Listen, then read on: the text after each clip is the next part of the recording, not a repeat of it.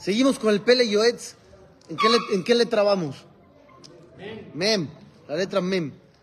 Ayer hablamos de un tema muy importante, de no abstenerse de ser productivo en la sociedad. Y si puedes aportar, aporta. Y si tienes la capacidad, hazlo. Hoy, sí, sí, hoy vamos a otro tema que se llama Mesirá. ¿Qué es Mesirá? Moser, entregar. ¿Qué es entregar qué? Entonces, ¿no? No.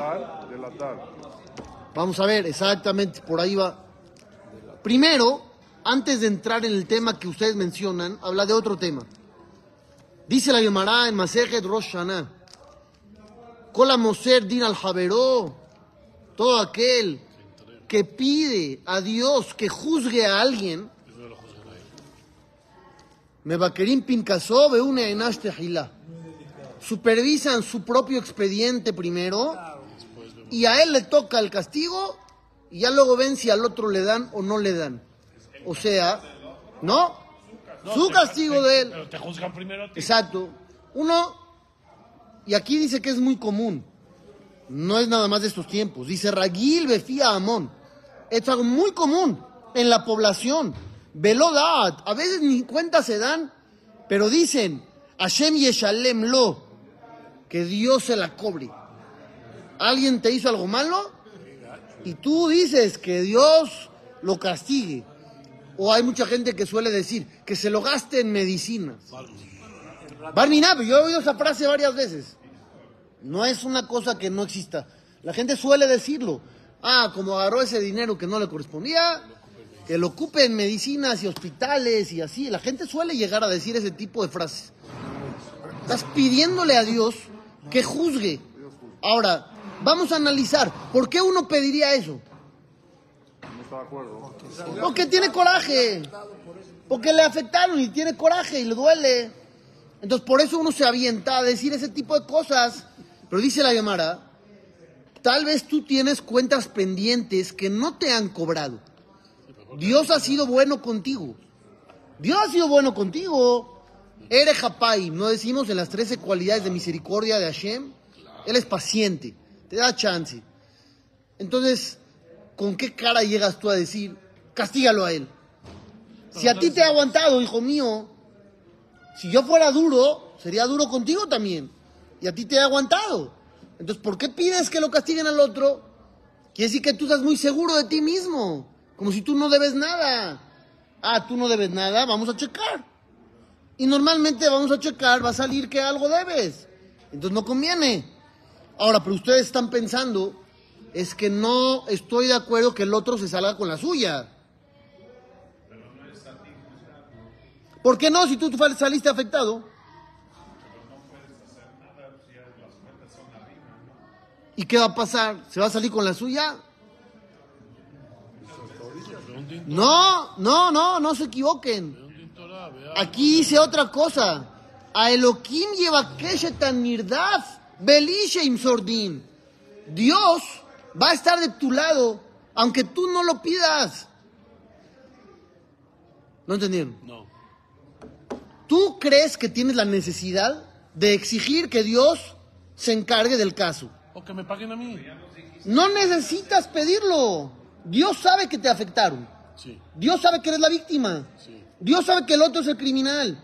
Entonces, aunque tú no lo pidas, Dios se va a encargar. No necesitas tú pedir. Si tú pides que No juzguen al otro, No hay que hacer nada. no Que que necesitas. no que necesitas pedir. Si tú pides que juzguen, te juzgan a ti. Y si no pides, Juzgan al otro. juzgan al otro porque de por sí él cometió algo malo. O se bendice al otro. No necesitas decir nada. No, pero a ver, Nada, ni nada, ser.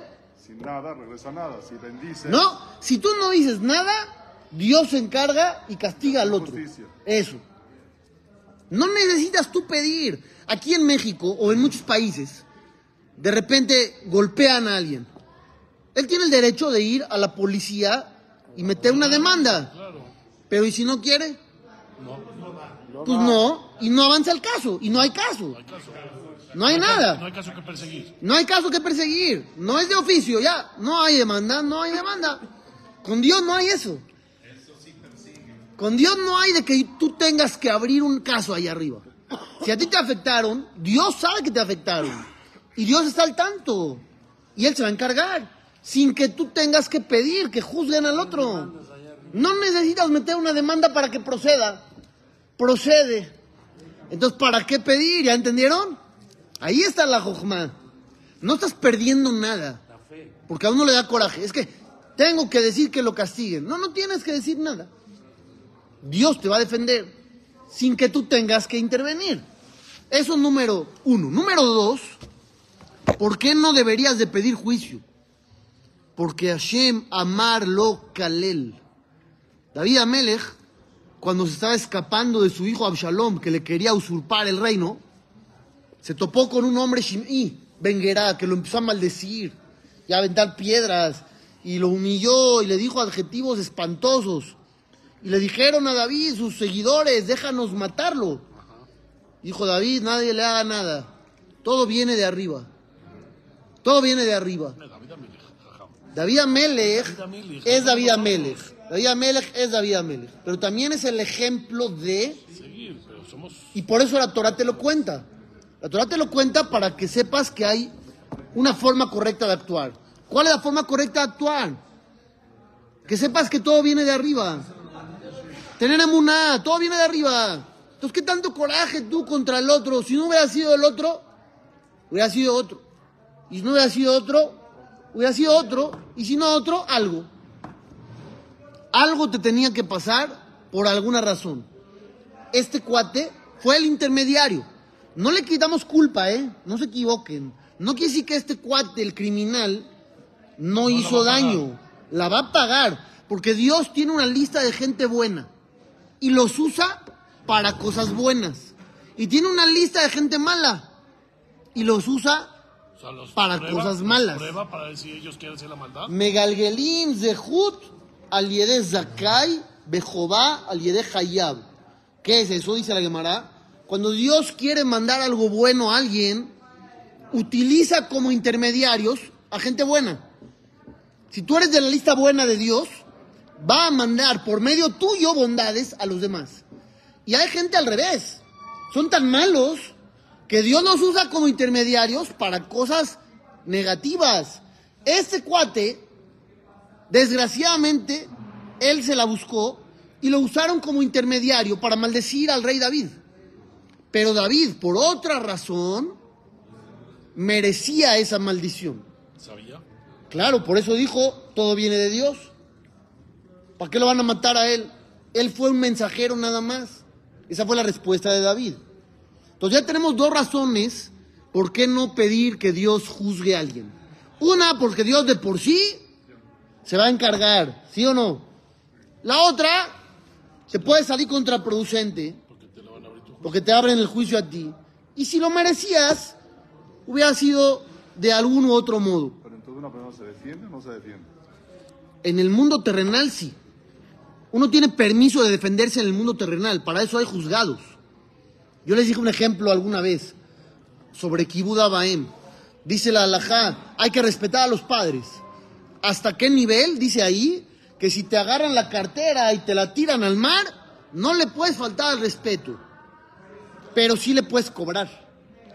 ¿Entendió la diferencia? Mil dólares adentro me los debes. Claro, no le puedes decir, oye, ¿cómo te atreves? ¿Qué me echas ahí mi dinero? Eres un... Eso no se puede, es tu papá. Pero puedes ir al juzgado y decir, me debe cinco mil pesos que había ahí. Eso sí se vale. ¿Sí? No le está faltando al respeto. Bueno, estamos hablando que el papá, estamos hablando que el papá es un papá medio, Le medio mal. le vació la cuenta. Exacto, le robó al hijo, le agarró el sueldo del mes, se lo tiró al agua también. El papá no, no está muy bien, que digamos.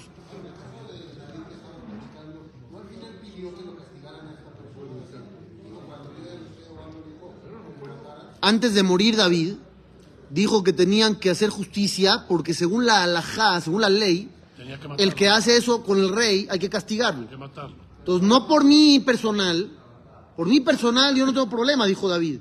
Por eso en ese momento dijo todos tranquilos. Pero hay que cumplir con las leyes del reinado. Exacto.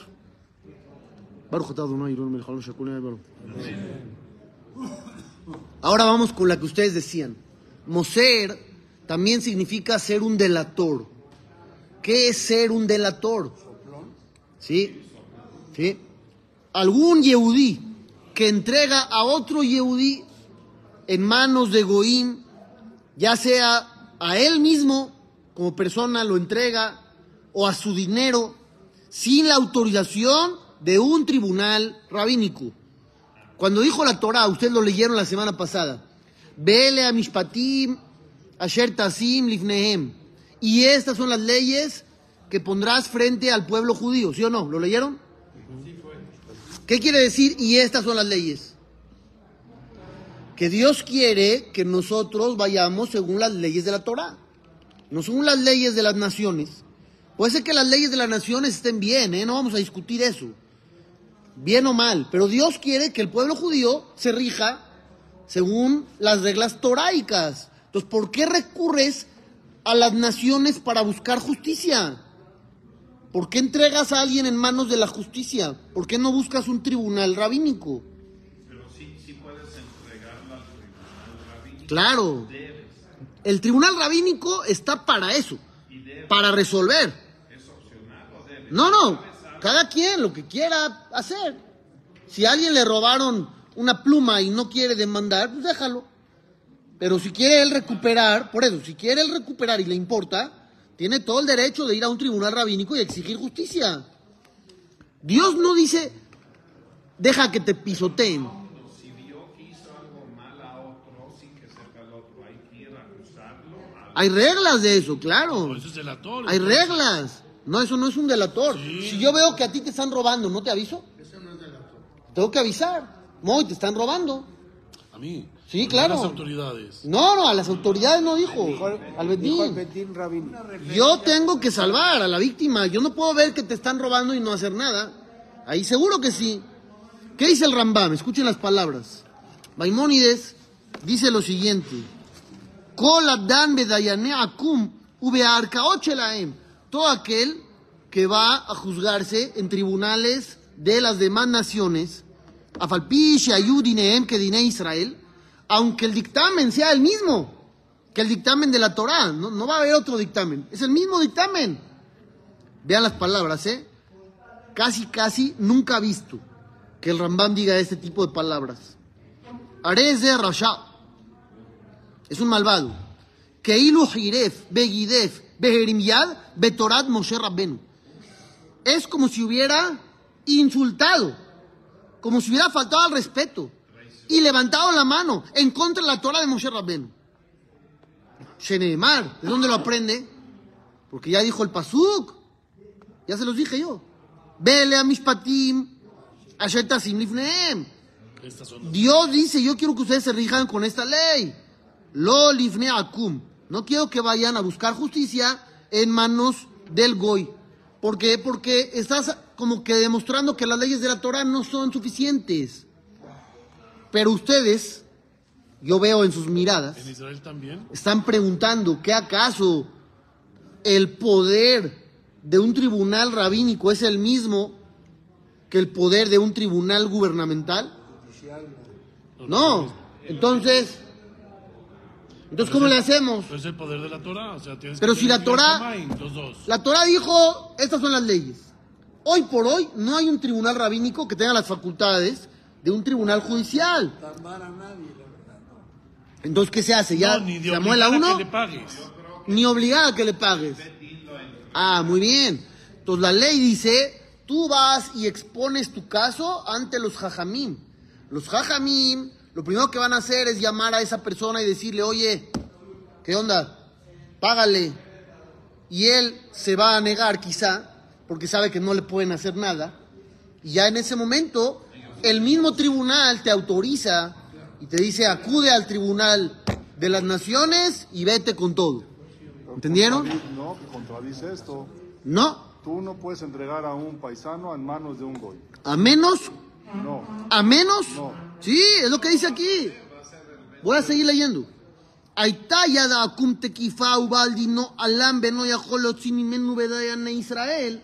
Si estás como hoy en día con un gobierno que no es toraico, no es judío, Es corrupto. y el criminal es una persona muy poderosa o agresiva y no hace caso y no puedes con el tribunal rabínico obtener tu dinero de regreso, Te autoriza el. Itbaenu le dayané Israel Tajilá, vas con el tribunal rabínico en primera instancia, lo ratzalabó, y si él no quiere hacer caso y venir, notel reshut mi bedín, el tribunal le da una autorización, umatzil bedine akum, y ya puedes ir al tribunal del gobierno.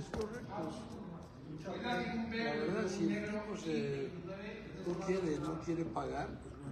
BMW está estorbando. Y29.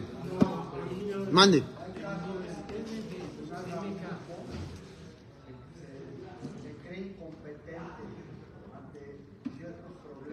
Correcto. ¿Ya te declararon eso? Entonces ya podrías ir con los otros. que autorizar ellos. Ya, Existe- automático. Existe un tribunal rabínico que tenga las, la competencia para poder manejar casos. Porque todos los tribunales rabínicos, por ejemplo, en México, tienen conocidos relaciones este, directa e indirectamente. O sea, es bien difícil que sea un tribunal Correcto. donde realmente ellos Resuelvan. Resuelvan y no tengan nada que ver con los este, involucrados. Correcto. Muy difícil. Tenés Sí. una- un tribunal Sí. de afuera, completamente. sí. A veces se exige justicia afuera, se puede, se vale. O si no, ir con ellos a que te autoricen ir por la otra vía, que también se vale.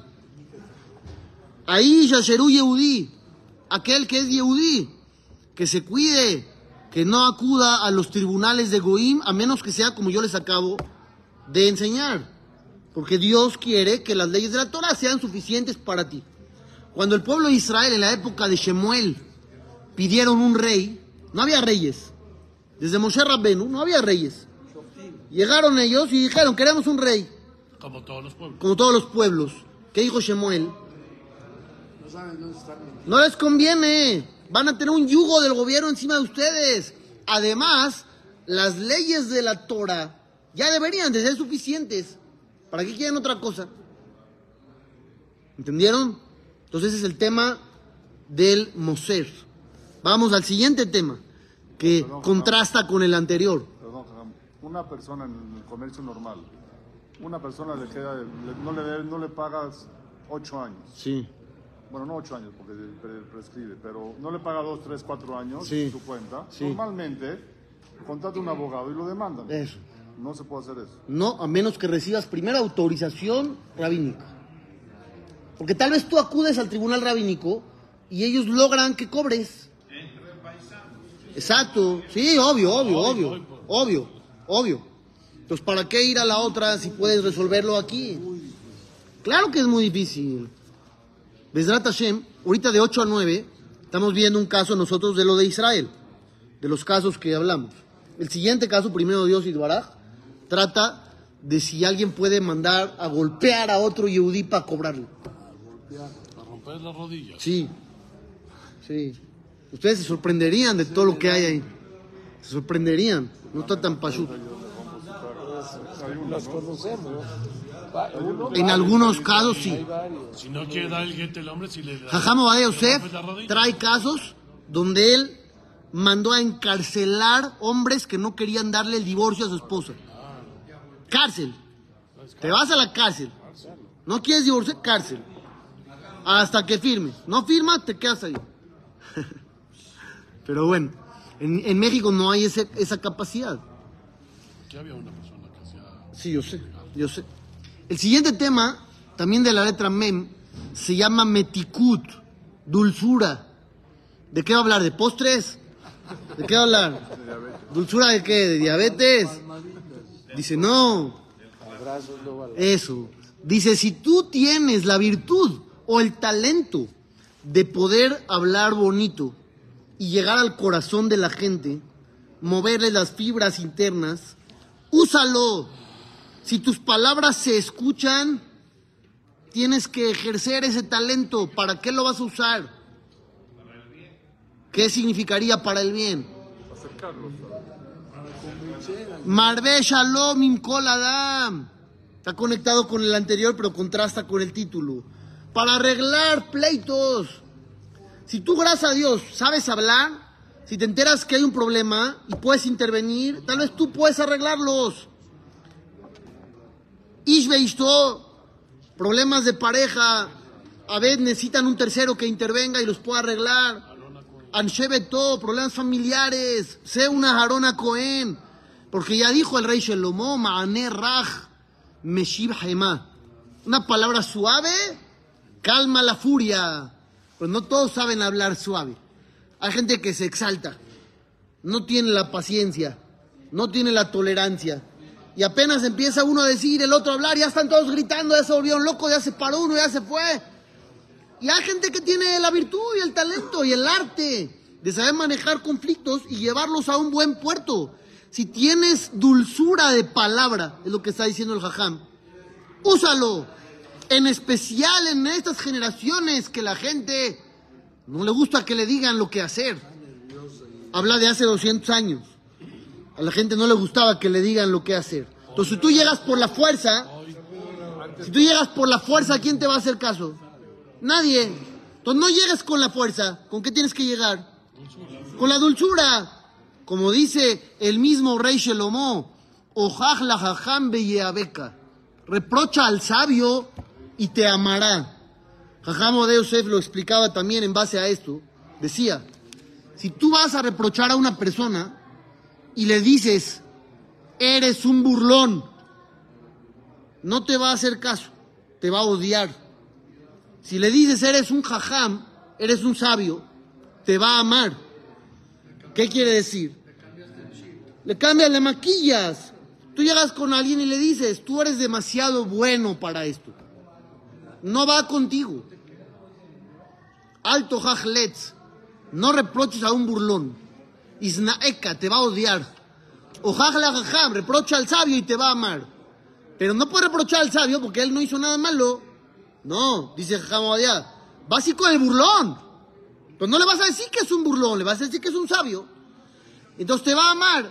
Tú le vas a decir, ese comportamiento no te queda. Tú estás más arriba. No es digno de ti. Y entonces te va a amar y te va a hacer caso. Para eso se necesita el arte de la palabra. Lo que dice acá, metikut, lona eleja dabarazi.